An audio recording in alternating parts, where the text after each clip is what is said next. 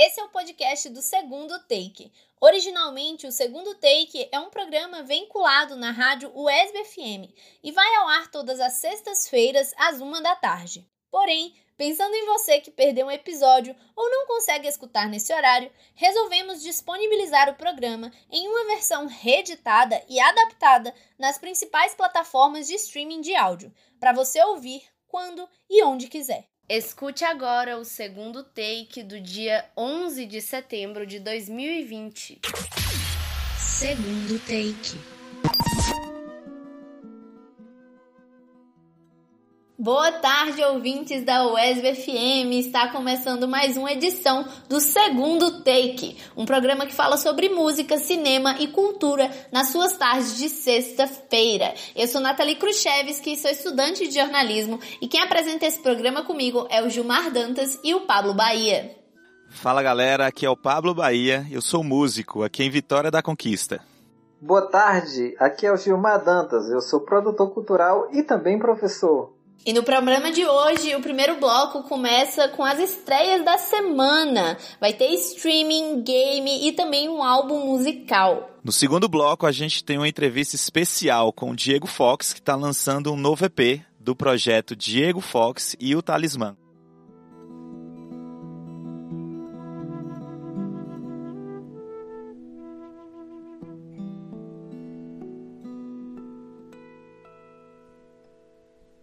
Como de costume, esse primeiro bloco é o nosso bloco de estreias. Para começar, nós vamos para os destaques dos streamings.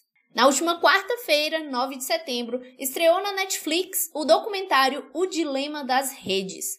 O filme, que tem 1 hora e 34 minutos e é dirigido por Jeff Orlowski, traz especialistas em tecnologia e desenvolvedores para mostrar ao público tudo que está por trás das redes sociais, os aplicativos que em poucos anos mudaram completamente a forma como interagimos uns com os outros, com o mundo e até com as informações. Além disso, o dilema das redes sociais propõe uma reflexão sobre como o que parecem ser inocentes ferramentas para socializar e ajudar no dia a dia podem interferir negativamente em nossas vidas e na própria democracia. Eu assisti o trailer e tô muito curiosa.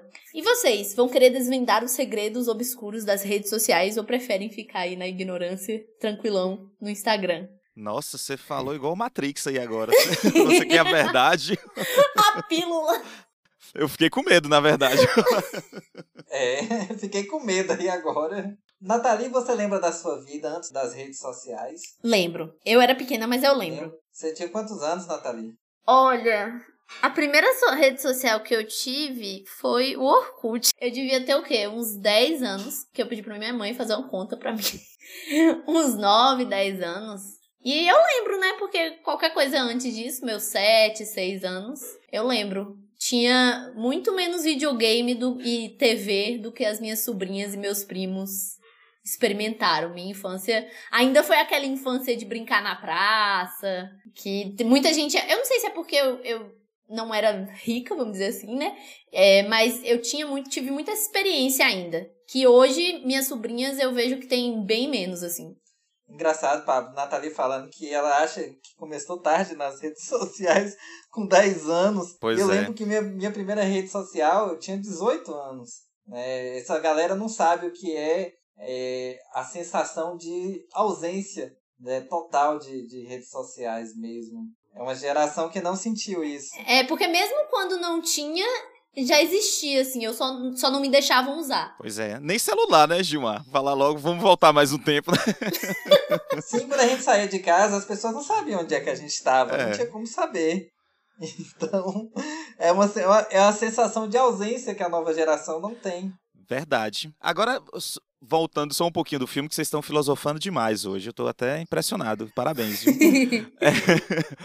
É, é um tema aí que abre um leque enorme, né? Pra mais filmes, pra séries, que a- abriu mu- muita coisa, assim. Falar sobre rede social. Deve ter tanto tema, tanto, tanta coisa minuciosa, né? Sim, é, inclusive já tem um outro documentário que tá na própria Netflix. Eu esqueci o nome, mas é com relação a isso de, de dados, de, de usar os nossos dados, né? Que a gente coloca na internet como um todo. Eu acho que é um pouco mais abrangente, esse é mais específico com as redes sociais. mas que também faz essa, essa, essa reflexão. E, e sim, quando eu vi o, o, o, anúncio, eu inclusive achei que era uma série. Porque quando eu vi, eu falei, nossa, tem tanta coisa para falar sobre isso. Eu fiquei até meio assim quando eu vi que era um filme. Mas eu acho que dá sim para trazer mais, porque eu, eu não assisti ainda, né? Mas pelo que eu vi, é um tema bem profundo, que vai desde uso de dados até exposição de imagem, como a gente se vê, e temas mais assim políticos, como a influência das redes sociais que a gente viu aqui na prática no Brasil, né, com a última eleição, a influência disso em sistemas de governo, na democracia, nessa área mais política. Então é bem amplo. E o lance do vício também, né? Tem até um episódio do Black Mirror que fala disso, né? Que a mulher dependia das curtidas dela para entrar em tal lugar ou pegar um trem em determinada classe do trem. Então tem muito campo para isso mesmo. Sim, eu acho que esses, esses é, documentários que falam sobre essa influência já, assim, obviamente que não de forma tão escancarada, mas é meio que o começo do que acontece ali em Black Mirror. Tem alguns alguns episódios da série que são até mais mais parecidas com o que a gente vive hoje, e eu acho que é o que a gente já tá vivendo. E a gente meio que se nega a olhar é, quando a gente vê numa série e acha que ainda é futurismo, mas na verdade não. A gente já tá vivendo o que tá acontecendo ali em Black Mirror. A gente só não presta tanta atenção porque não chamam tanta atenção quanto a série chamou, sabe? É porque eles não querem que a gente dê tanta atenção, não é, Nath? Pois é, que é uma coisa que eu acho que inclusive aborda no filme.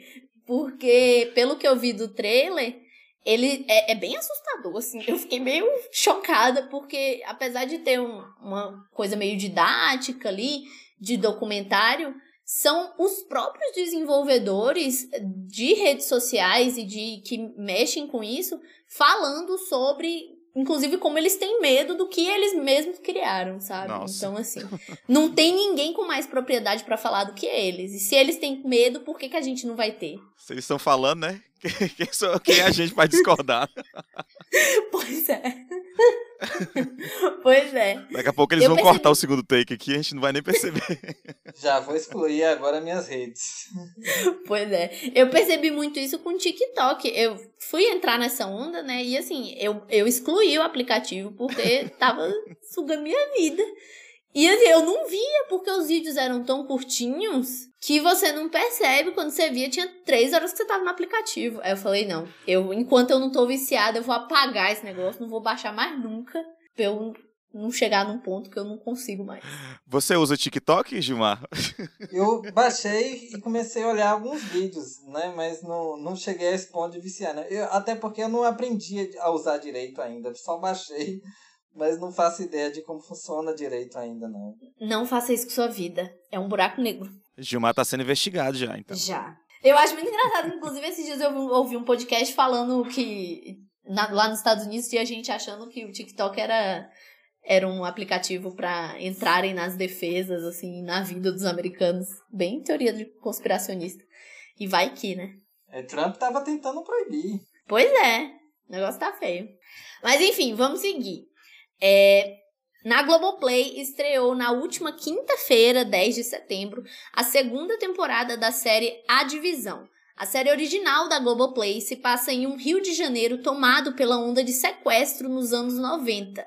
A história gira em torno de dois policiais, o Mendonça e o Santiago, que assumiram a divisão anti-sequestros. A partir daí, os personagens, que inclusive foram inspirados em pessoas reais, ajudam a combater os crimes de sequestro na cidade, mas para isso usam métodos um tanto quanto questionáveis. A divisão foi idealizada e produzida por José Júnior e conta com a direção de Vicente Amorim e Rodrigo Monte.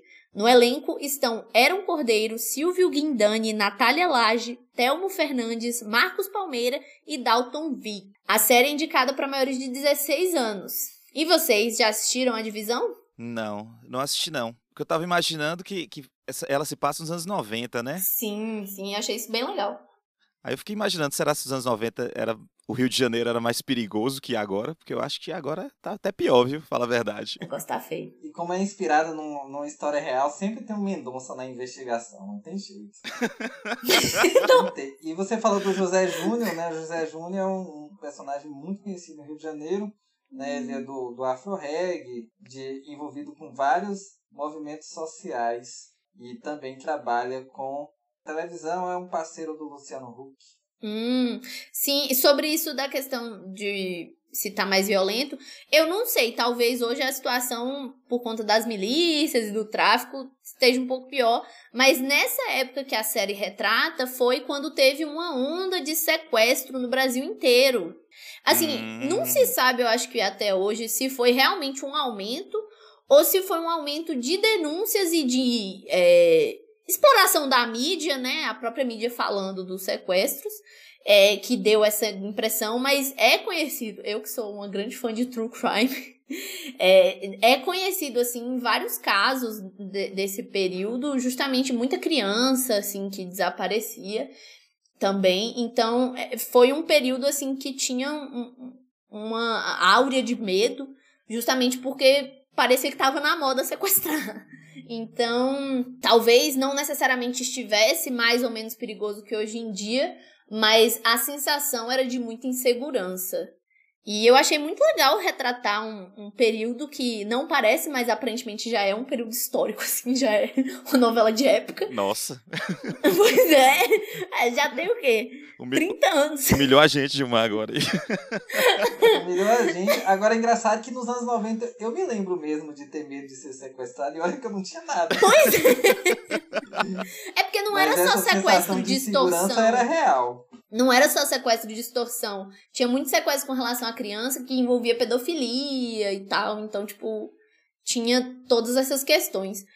Mas é isso, eu achei muito legal. Eles, pelo que eu vi, o, o José Júnior, ele, ele queria trazer uma, um trabalho de qualidade do gênero policial, mas eu acho que ele não queria trazer aquela vibe tropa de elite, combate contra o tráfico, milícia, que eu acho que a gente já tá vendo tanto no jornal que eu acho que não dá nem graça mais ver uma série sobre isso.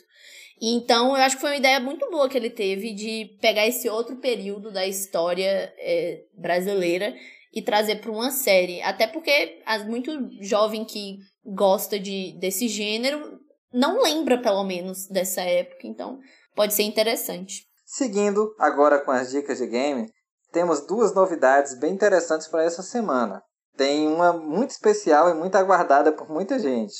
Mas vou começar pela uma DLC que foi lançada essa semana, Peril on Gordon, que é a nova expansão do jogo The Outer Worlds. The Outer Worlds é um jogo de RPG de ação desenvolvido pela Obsidian Entertainment e publicado pela Private Division.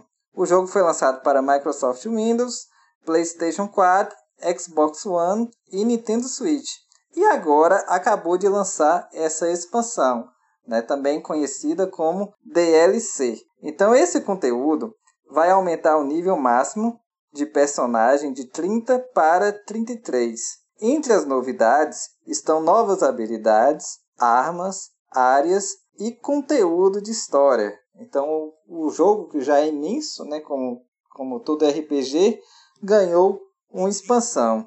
Vocês conhecem esse jogo, gente? Eu não conheço não, viu? The Outer Worlds.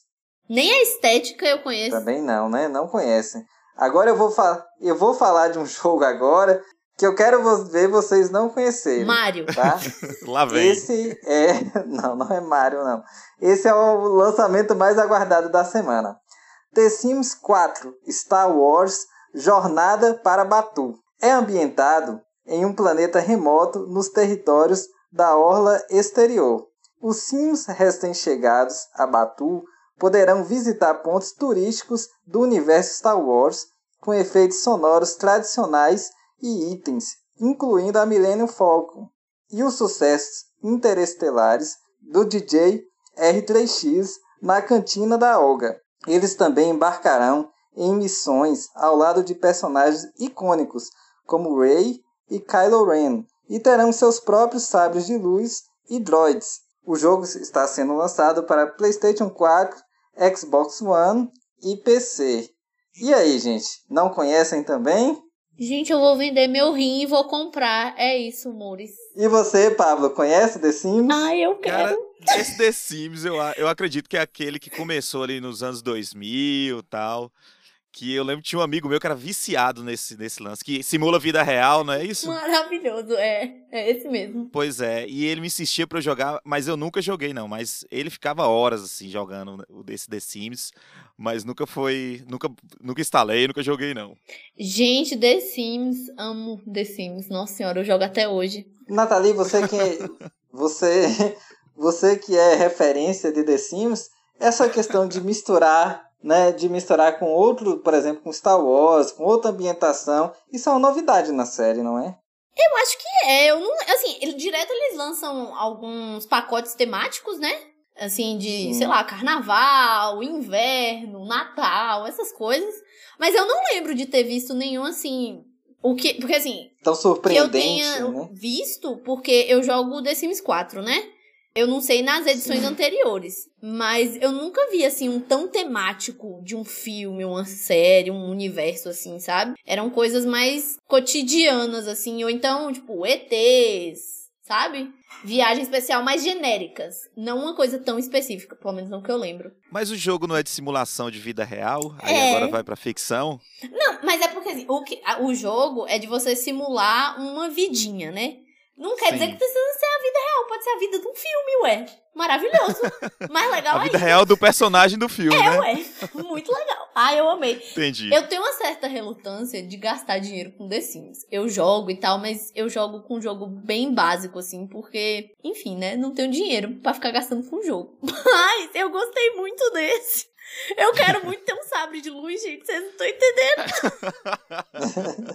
Ai, eu tô passando mal, eu não Nath sabia. Skywalker. Ai, já quero. Boa, essas são as nossas dicas de games. Bom demais. A Night Skywalker vai. Deixa eu ver se ela conhece esse disco que eu vou falar agora, viu?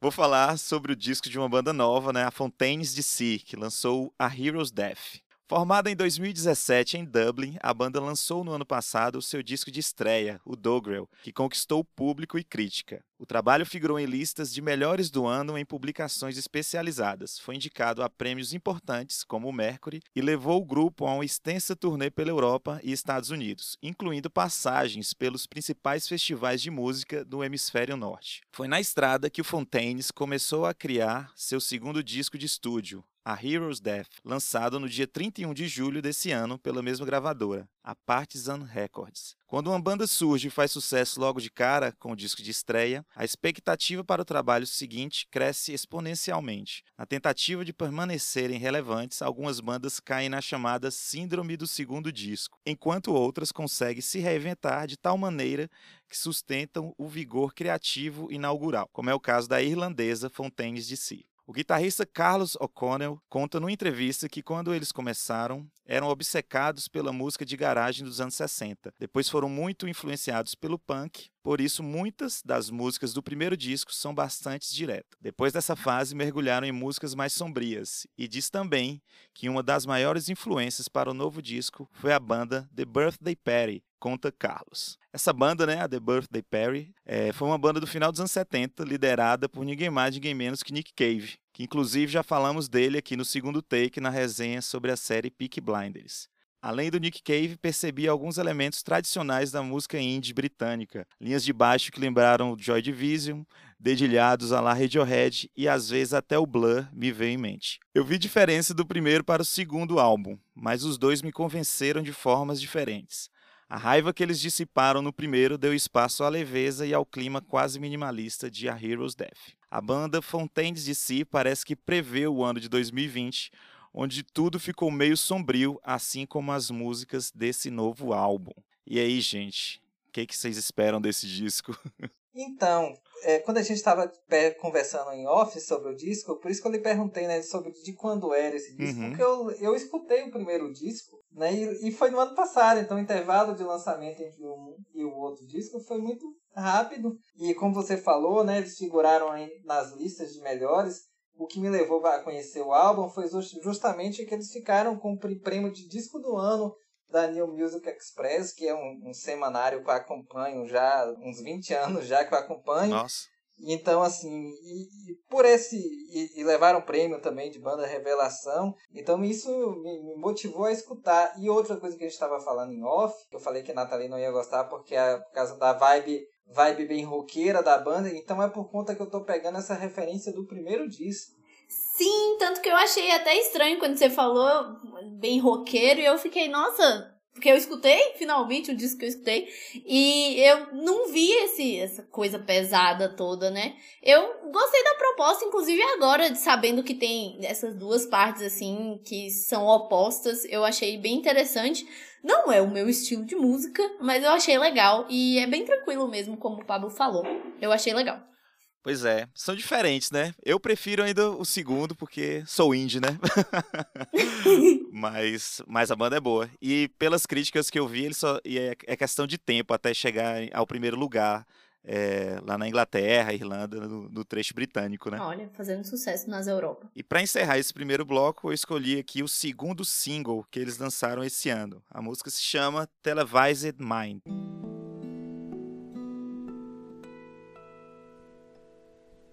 Como vocês já sabem, nesse segundo bloco a gente sempre traz um convidado especial para conversar um pouquinho com a gente.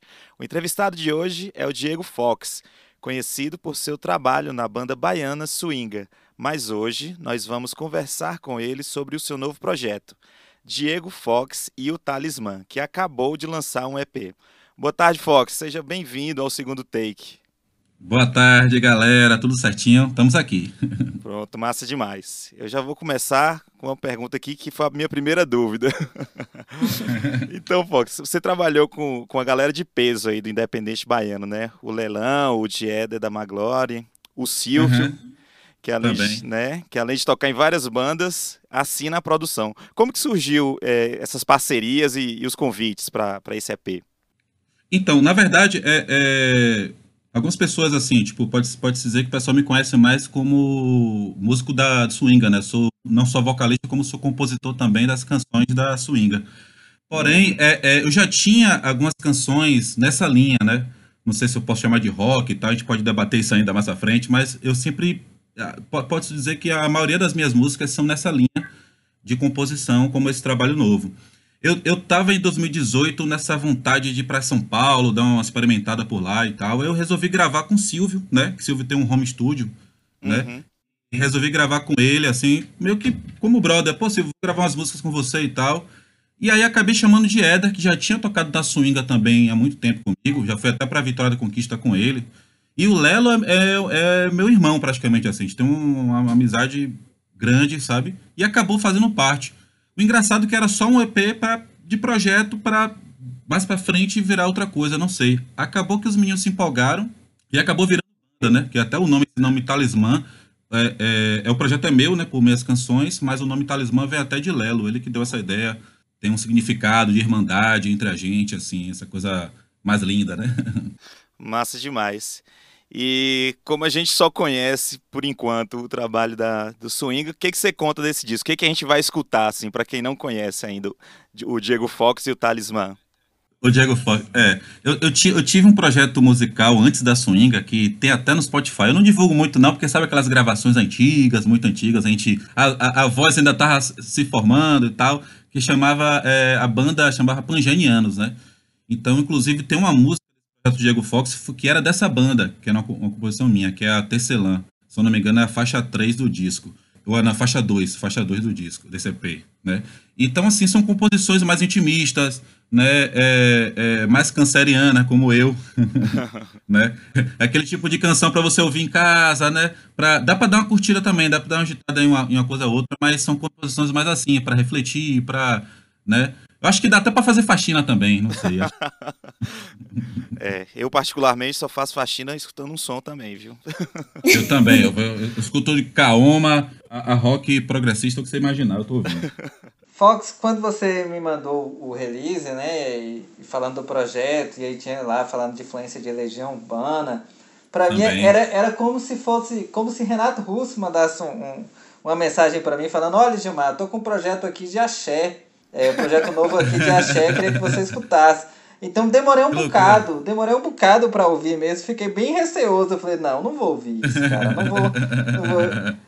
Esse, essa estranheza inicial tem, foi, é um preconceito idiota meu ou tem sido comum entre os ouvintes que você tá mandando a, a, músicas novas. Eu acho que, na, na, verdade, é tudo novo, porque assim, eu acho que esse estranhamento é seu é natural, sabe? Porque assim, digamos que, que é, inclusive no meio dessa pandemia agora, o pessoal, pelo menos aqui em Salvador, tá se juntando, assim, é, é, é um grupo de WhatsApp para trocar informação de quarentena, como cada um tá se, se segurando, sobrevivendo a essa loucura. E aí eu comentei, o pessoal, tô lançando um projeto novo. Aí a galera meio que esperava swing, assim, né? Esperava uma coisa mais, né? Só que eu, eu, eu não sei se eu, se eu senti tanta estranheza, assim, das pessoas, porque a gente acaba mostrando mais para pessoas mais próximas, né? Quando começa, é natural. Né? E, e, como você fala do Legião Urbana, inclusive é, é uma banda que tem muita influência for, forte nesse projeto. E eu, eu já fiz cover, tem, tem mais de 10 anos que eu fazia cover de Legião Urbana aqui em Salvador, sabe? Que eu sou fã mesmo, né? É que na swing eu um pouquinho isso. é, é, natural essa estranheza, não, não, não, não fique, fique tranquilo. Ah, então talvez para o povo soteropolitano seja mais fácil essa assimila assimilação então, porque com esse projeto né, de, de, de cover de Legião Urbana você nunca veio para cá. Então o povo aqui em Vitória da Conquista, a nossa referência fortíssima mesmo é o Swinga. É verdade, verdade. É, é engraçado isso porque, assim, o, o que é louco porque tem muito tempo, né, que a gente, a Swinga, inclusive, não toca em Conquista, mas eu tenho, assim, para mim, é, Vitória da Conquista como uma, uma cidade que meio que iniciou a gente em Salvador, que é louco isso, sabe? Muita gente vai para São Paulo, né, para ter uma, um engajamento assim e voltar para sua terra. Eu acho que para mim não foi São Paulo, foi Vitória da Conquista, porque foi indo para os festivais que, que você produzia também que, que a galera acho que prestou atenção na gente, né? Então talvez está faltando aí com esse projeto agora aí. Novo, né? É, e tem tudo a ver com conquista, né? Porque na verdade o, o, o Swinga fazer sucesso aqui é até uma coisa diferente, porque a, uhum. a, a, referência de Vitória da Conquista sempre foi o rock, por conta do clima da cidade, por conta de ser uma cidade verdade. que não tem praia. Então, uhum. na, naturalmente, esse projeto teria um potencial maior de. Sim de funcionar aqui na cidade do que um projeto de axé. Opa, então eu tô passar essa quarentena aí já vamos. Vai ser o primeiro show, viu, Gil, que você vai fazer. Opa! Se se pau, primeiro também. Para quem não conhece, né, o Swinga é uma banda de axé e esse novo projeto, Diego Fox e o Talismã, tá trazendo uma vibe diferente. Você falou que o Legião Urbana, né, mas quais outras influências musicais tem nesse projeto, Diego? Então, assim, é, a minha influência pessoal tem muita coisa de, de Caetano Veloso, Legião Urbana também, Clube da Esquina, mas acho que a influência geral da banda, é, se o Lelo tivesse aqui, ele, é, ele poderia estar, estar comentando mais sobre isso. Acho que a gente tem influência também no Mac DeMarco, um Conan Mocassin, sabe? É, de repente a atmosfera ali pode ser notada isso mais nas guitarras, no, no teclado, né? Que, que, que, a gente não, esse projeto não tem aquela guitarra solando, né? Como geralmente no rock assim pode ter. Ele, ela tá ali, sabe? Com uma, atmosfera nessa instrumentação. Aí tem a influência de cada um também, né? Porque é, todo, por mais que sejam músicas minhas, eu, eu gosto de abrir pra banda. Assim, ó, gente, eu fiz isso aqui, os, os arranjos, mas vamos debater juntos, vamos dentro do estúdio, a gente vai. Cada um vai botando uma pitada ali, né? Do seu tempero. É, eu senti essa coisa baiana quando. É, até de contemporâneos seus Acho que muito por conta também da galera que participa do disco. Por exemplo, pelo fato de ter leilão, pode ser que por isso que eu encontrei ali um, um Giovanni Cidreira. Pelo Sim. fato de ter de Éder, pode ser que eu tenha ouvido ali um Rony Jorge. Sim. Então Sim. acho que essas relações é. vêm mais da galera que está que tá participando do que de você propriamente dito. Tem, é, é, é engraçado isso porque assim, eu, eu inclusive, é, o Talismã existe esse projeto, a gente até pretende sim gravar um disco completo, até assim com umas músicas, de repente 10 a 12 faixas. A gente já tem até essas músicas em pré-produção. Na quarentena a gente ainda está conversando e, e, e, gravando em casa. E paralelo a isso, eu estou fazendo também outro EP só meu, sem os meninos, sabe? Que, que tem essa mesma linha de composição, só que é uma coisa mais assim, é, é mais percussiva e mais violão. Não tem tanta guitarra e baixo e bateria. Mas o que você falou da, da influência de cada um, de fato existe. É, e eu acho que tem essa onda bacana também de a gente já ter, por exemplo, o Dieda já tocou comigo na swinga. Ele tinha essa, esse estilo né, de bateria dele, assim, que eu gosto porque é bem refinado, né? E o Lelo também. O Lelo não tocou na swinga comigo, mas a gente já, desde 2014, para você ter ideia, a gente já tinha ideia de fazer um projeto musical juntos. Pois é, Gilmar comentou aí das influências, né, que o Lelão e o Dieder pode ter dado aí para o Talismã. E falando uhum. de Silvio, eu lembrei muito do Nós Baianos, é que eu acredito que Silvio seja fã, porque... Com certeza, com eu, certeza. Eu acompanho ele, ele sempre posta alguma coisa dos Nós Baianos lá, bom demais. Não, Silvio tem essa, essa coisa. Silvio toca comigo na swing, é meu parceirão lá na, na swing, né? Então ele meio que já entendeu minha loucura e, e partiu para abraço.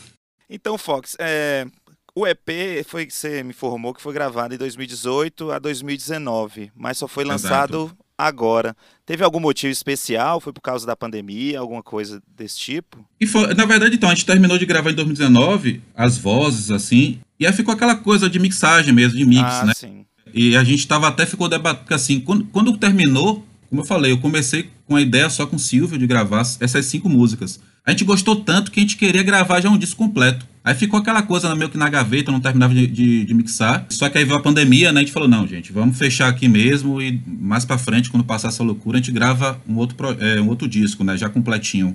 Você comentou, né, agora e até antes, que vocês têm uma ideia de lançar até um álbum, uhum. partindo desse EP.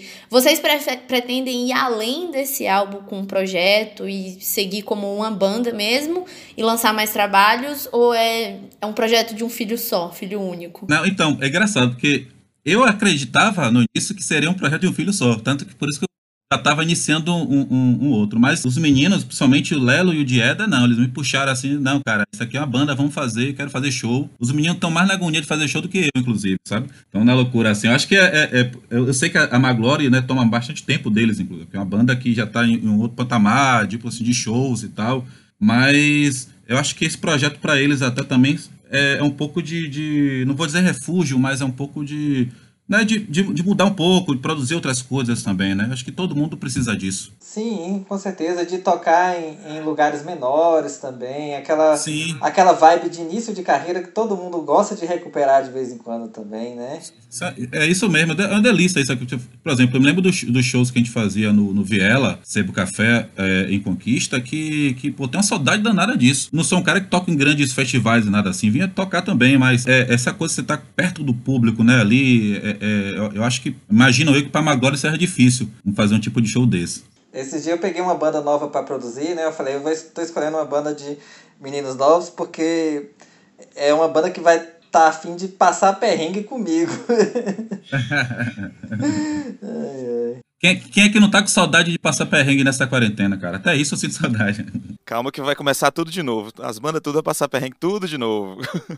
Vocês tinham, vocês tinham planos assim para 2020 que a pandemia é, meio que impediu ou vocês só, na verdade, adiantaram o lançamento que vocês queriam seguir como um álbum e aí a pandemia só ajudou a vocês lançarem logo? Não, então, é, a gente tinha assim planos de fazer um lançamento é, por aqui mesmo, né? É, é, com show, né? A gente queria tanto lançar, hum. disponibilizou na, nas plataformas digitais, mas, mas a gente tinha uma, uma, uma, vontade de fazer um show. E aí não deu, né? Felizmente. Mas tá no papel, é isso aí. Eu acho que acabando a pandemia, a gente corre pro estúdio para ensaiar tanto, tanto essas músicas são mais novas e de repente um showzinho. Fala um pouquinho da capa do EP, Fox. A, a, da capa? Então, é, a capa é, é, é, o do Azevedo Lobo, né, do Grão, é, é, que é o, é o, produtor da Maglory. Ele, é, eu meio que entreguei para ele assim, falei, Grão, escuta o disco, escuta o EP. Ele ouviu e tal.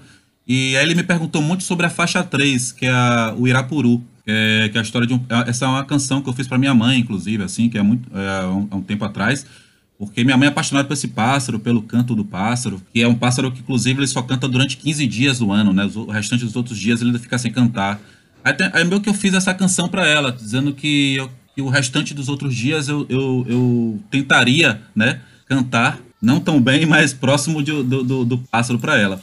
E aí o Grão achou essa história linda e ele meio que botou na capa o Irapuru, né? Tem dois pássaros ali meio que espelhado, mas foi mais ou menos isso, né? Ele, ele encontrou uma mística né, nessa música. Que acho que é até mais, é a mais estranha das cinco, inclusive. Assim, estranha no sentido que tem mais efeitos e tem uma atmosfera né, misteriosa, né? E, e é meio que representando essa música. Tem uma psicodelia ali naquela capa, né? Fiquei viajando. Né? Gente, eu queria Tem, dizer sim, que eu tava achando que era um pássaro só e agora que eu tô vendo que São são, dois. dois, um em cima do outro. Exatamente, é. E é o pássaro justamente o Irapuru. Depois procurem. É engraçado que parece lenda mesmo assim, mas é verdade. Ele, ele é um pássaro que dizem assim, que o, o canto dele é tão estridente que os pássaros que estão ao, ao redor param de cantar, né? E, e ele, e ele, durante o ano todo mesmo, ele só canta durante 15 dias. Ele não canta mais o restante, sabe? É um canto raro, assim, é muito lindo mesmo. Fox, a gente agradece sua presença aqui no segundo take. Espero que em breve, né, depois que, que isso passar, a gente ter condições melhores de trabalhar, a gente possa trazer esse projeto aqui para a Vitória da Conquista, né, apresentar para o público Conquistense ao vivo.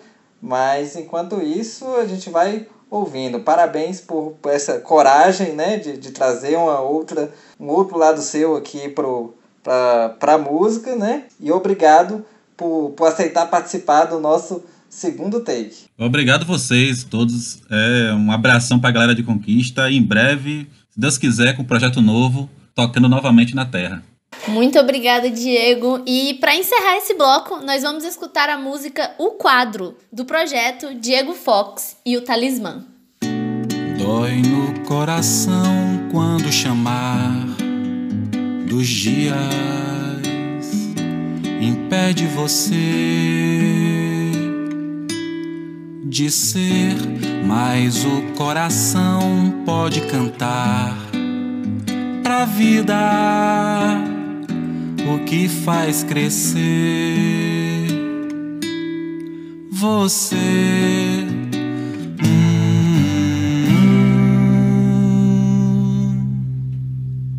Veja bem que se diz de outro lugar.